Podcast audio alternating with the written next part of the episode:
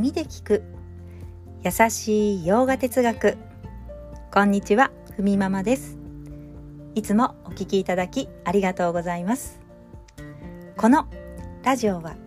耳で洋画哲学を聞いて日常に生かしていこうというラジオです。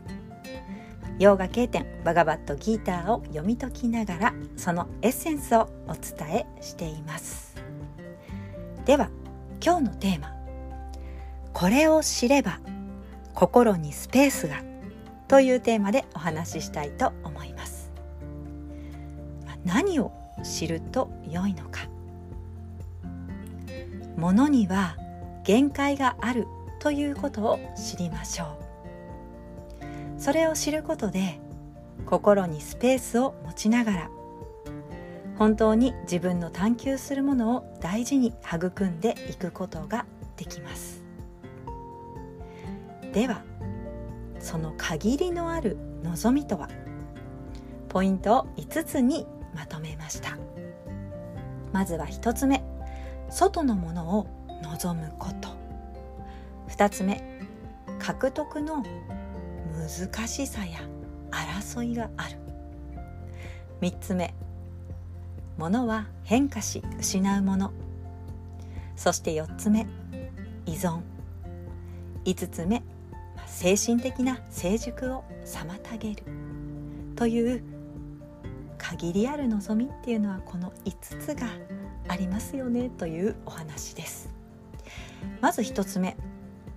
まあ、外のものを望む。これを望む時に限りがある。というわけですがなぜかということは自分以外のものというものは必ず裏表があるからなんですね、まあ、良い面もあれば悪い面もあるとよく言いますがすごく精巧に作られたものだけど、まあ、壊れやすいとかすっごく優しい人だけど点点点といったように。まあ得るということは、まあ、何かを失うことでもあり得たらその代わりに対価を払って何かももともと持っている安全の要素が失われたりとか。結婚するということは相手を得ることでもあり、まあ、それは独身である自由を失うことでもあります。失ってしまったものをまた埋めようとして何かを求めようとするので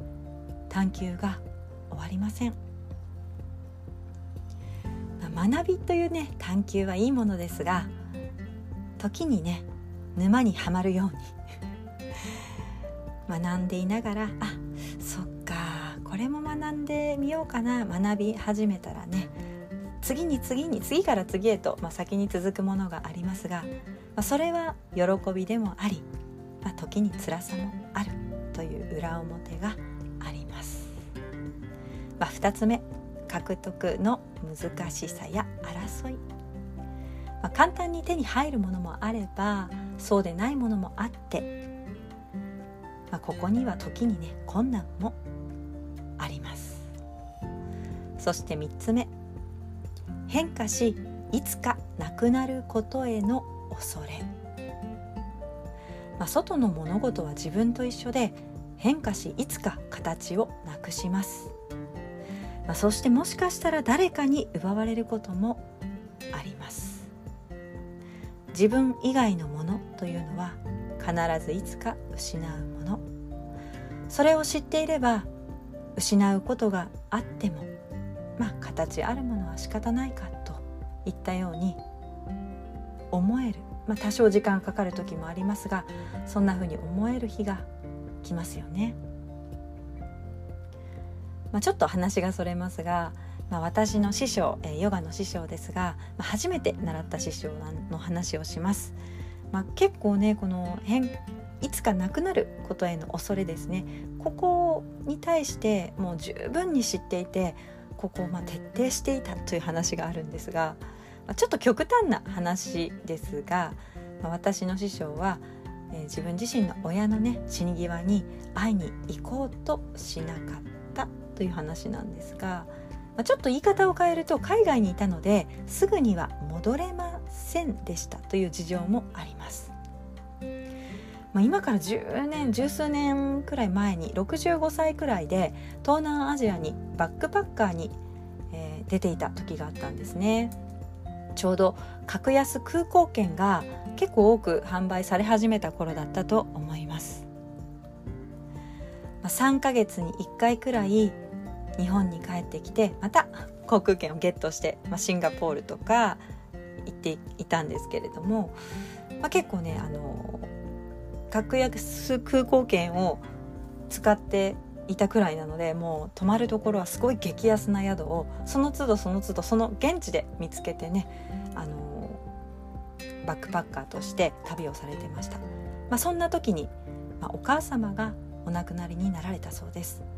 親族から連絡は来ましたが、まあ、すぐに帰国するということはしませんでした。まあ、その時のことを何か先生の話の中でね少し聞くことがあって聞いた話ですがまあ形持つものはねいつかなくなるから仕方ないし、まあ、どこに自分自身が海外にいたっていうのもあるけどどこにいたとしても個人に思いを寄せることもできる、帰国してからお墓参りに行けばいいなと思ってすぐに帰国しなかったんですよね。という話をされていたんですが、まあ、これはもうまさにものというものはいつかなくなるということを十分に知った上でそれをそこに向ける気持ちに対してももともと持っている、まあ、距離感というかそれに対する理解というのを十分に知っていたんだなというのをすごく感じる、まあ、出来事というかエピソードでした。ちょっとね話それましたけれども。では4つ目と5つ目に行きたいと思います。それがあるから幸せになれる。まあ必ずそうとは限りませんよね、まあ、物に対する依存を持った時に、ま、幸せにしてくれると思ったのにそうではなかったとか裏切られたと思ったり。まあでもそれは勘違いですよねと。あなたがそんなに依存して期待してるから裏切られたという発想になるんじゃないですかということなんですが、まあ、裏切られたのではなく初めからそういうものだった。外のものとは、まあ、依存から生じる独特の苦しみや悲しみがあって精神的成熟を時に妨げてしまうことがあるんですよね。まあ、自分以外のものには限界があり限りがありますよということを知っておくと、まあ、もっと心にスペースも持てますし本当に自分の探求するものへの気持ちをま、向け続けることがそっちの方に集中して向け続けることができますよということを伝えています。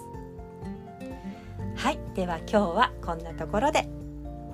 今日一日も皆様にとって素敵な一日になりますように。耳で聞く優しい洋画哲学ふみママラジオご清聴ありがとうございました。バイバーイ。